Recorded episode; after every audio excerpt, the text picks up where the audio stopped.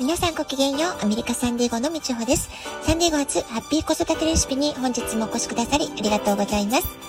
みんな違ってみんないい。ママが笑顔なら子供も笑顔。子育てで悩んでることの解決のヒントが聞けてほっとする。子育てがちょっと楽しく思えてきた。聞いてくださってるあなたが少しでもそんな気持ちになってくれたら嬉しいなと思いながら配信をしております。はい、今日も朝から雲一つない快晴でとても暑い日が続いております。皆さんはいかがお過ごしでしょうか？えー、今週はね、え新学期が始まって、えー、慌ただしいながらも少し自分の時間取れるようになってきました。まあ、そういうね、お母様たちと会う機会が結構多くあったかなと思っています。まあ、いろんな方のね、お話を聞くたびに、改めてね、子供たちの成長って本当に早いなって、そんなことを感じております。それからね、まあ、子供たちだけに限らず、この世の中の全てが、まあ、常に変化している。まあ、こういったことはね、普遍的な心理なんですけれども、私たちはもう大人になってしまうとね、まあ、どうしても目の前のことに追われてしまう。日々追われていると、変化のただ中にあるってことになかなか気づけなかったりしてしまうわけですよね。でね、あのー、まあ、ちょっとね、古典文学の中での三大随筆の一つ、えー、北条記の書き出しっていうのをね、ま、たまたままたちょっと目にすることがあったんですけれども、この文章ってまさに私たちが生きている時代の、えー、まあ、普遍的な真理ってものを、すごくシンプルな言葉で言語化したすごい文章だなって改めて私は、え思ったんですよね。ま、ちょっとね、読んでみたいと思うんですけれども、行く川の流れは絶えずして、しかも元の水にあらず。よどみに浮かぶ歌方は、かつ消え、かつ結びて、久しくとどまりたる試しなし。世の中にある人と住みかと、また、格のごとし。というね、もう本当に有名な書き出しだと思うんですけれども、ま、結構ね、中学ぐらいの国語の授業で皆さん暗唱したりとかしたんじゃないかなと思います。えー、まあ、現代語訳もね、合わせてちょっとお話ししておきますと、流れ過ぎていく川の流れは途絶えることがなく、それでいてそこを流れる水は元の水ではない。川の流れのよどみに浮かんでいる水の泡というのは、一方で形が消えてなくなり、一方では形ができたりして、長い間そのままの状態で留まっているという例は一つもない。この世に生きている人たちとえー、住む場所とはまさにこの流れと泡のようなものである。っていうことでね、まあ、水の流れに例えて私たちの、まあ、人のありようとか、えー、住まいであるとか、まあ、そういったね変遷みたいなものを、えー、伝えてる文章ってことだと思うんですけれどもなんかこういう文章って大人になってからだからこそなんか急にね心に響くってことありませんかね？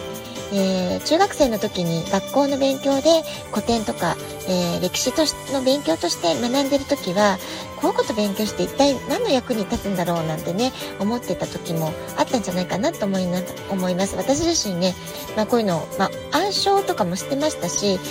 ではなかったとは思うんですけれどもでもそんなに好きでもないというかね、えー、これを勉強してなんかいいことあるのかなって思いながら、えー、受験のために仕方なく勉強してたってところがあったような気がするんですけれども、え、皆さんはどんな風にお感じでしょうか？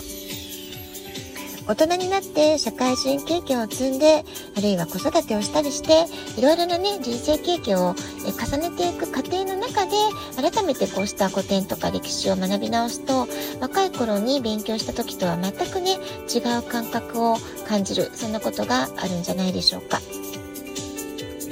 一瞬たりとて同じものがない時間の中で、今、この瞬間に生きるってことが、まあ、とても大事だってことは、頭で分かっていても、まあ、実際にそれを実践してみるってことは、結構難しいことではないかなって思いますが、えー、あなたはどんな風にお感じになられるでしょうか？往々にして私たちの心や感情というのは過去に意識が飛んでしまったりはたまた未来のことばかりに気を取られて、なかなかね、今ここに集中するっていうのは、えー、実はとても難しいことだったりするわけですよね。そしてまた、えー、自己肯定感が高い方っていうのは自分を満たすってことが比較的上手にできるんだと思うんですけれども、えー、それ以外の多くの方たちっていうのは自分のことをなかなか完全に満たされた存在であるってことを認めるのはすごく難しいわけですよね。ですから、それがゆえに悩んだり、苦しんだり、迷ったりってことに陥ってしまうってことも多々あることじゃないでしょうか。ですから、まあ、高い自己肯定感を持てない多くの人にとっては、無意識のうちに今自分が持ってないものとか、えー、足りないもの、ないもの、まあ、そういったことにね、欠乏の方に気持ちが向きがちになってしまうということが往々にしてあるわけですよね。まあ、だからこそ、マインドフルネスを習慣化する。えー、筋トレのように毎日少しずつ心のと捉えか、整え方っていうものを学習していくとか、えー、プラクティス練習していく、トレーニングしていくってことは、えー、私たちストレスの多い現代を生きてるからこそ、すごくね、大事なことになっていくんじゃないかなっていうふうにも感じています。ただね、そうは言っても、マインドフルネスって何？とか、瞑想ってもうどうやって取り組んでいいかわからない。いいっていうのは聞くけど、どうやっていいかわからないって、えー、思いがちだと思うんですよね。でも、あまりね、難しく考えるんではなくて、もっともっとシンプルに捉えていくってことが大事なんじゃないかなと思うんですよね。ま、つまり、どういうことかっていうと、今、この瞬間、あなたが感じてる豊かさを探してみるとか小さな幸せ探しをする時間を毎日意識的に取り入れるっていうようなことなんですよね。例えば、まあ、朝起きた時に、ああ、今日もなんか元気に一日を始められて嬉しいな。まあ、そういうことをね、ちょっとちょっとだけ意識して意識的に感じてみるっていうことでもいいと思いますしあるいは夜寝る前に例えばあ今日のご飯美味しかったな美味しいご飯が食べれて今日も一日幸せだったなとかえー、暖かいね、あの、お布団で、えー、寝られるってこと、ふかふかのお布団で寝られるってことが気持ちいいなとか、えシャワーとかお風呂入って気持ちよかったなとか、え今日も一日家族みんな元気で過ごせて、え、無事に一日を過ごせてよかったなとか、まあ、そういうね、本当に些細なこと、小さなことでいいと思うんですよね。まあ、そういうあなたの目の前にある小さな幸せに気づくことができたならばきっとあなたの心のセンサーは、えー、今ないものとか欠乏感の方ではなくってむしろ豊かさとか幸せな部分に焦点が合いやすくなっていく、まあ、そういった風にね変化していくんじゃないかなと思います。